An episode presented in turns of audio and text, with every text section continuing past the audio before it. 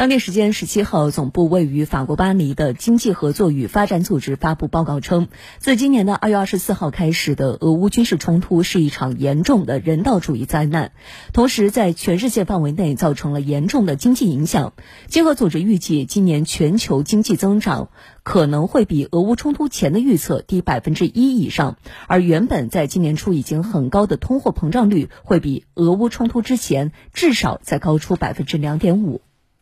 经合组织同时指出，能源方面，由于俄罗斯占全球天然气供应量的百分之十六左右，石油占百分之十一，因此能源价格上涨尤其惊人。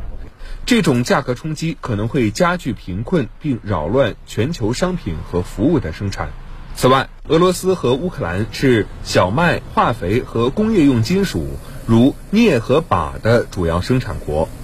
小麦、玉米和化肥生产的中断可能会加剧全球饥饿和粮食不安全，尤其是在新兴市场经济体和低收入国家。金属价格飙升可能会影响航空航天、汽车和半导体等领域。经合组织呼吁各国有针对性地提高政府支出作为应对。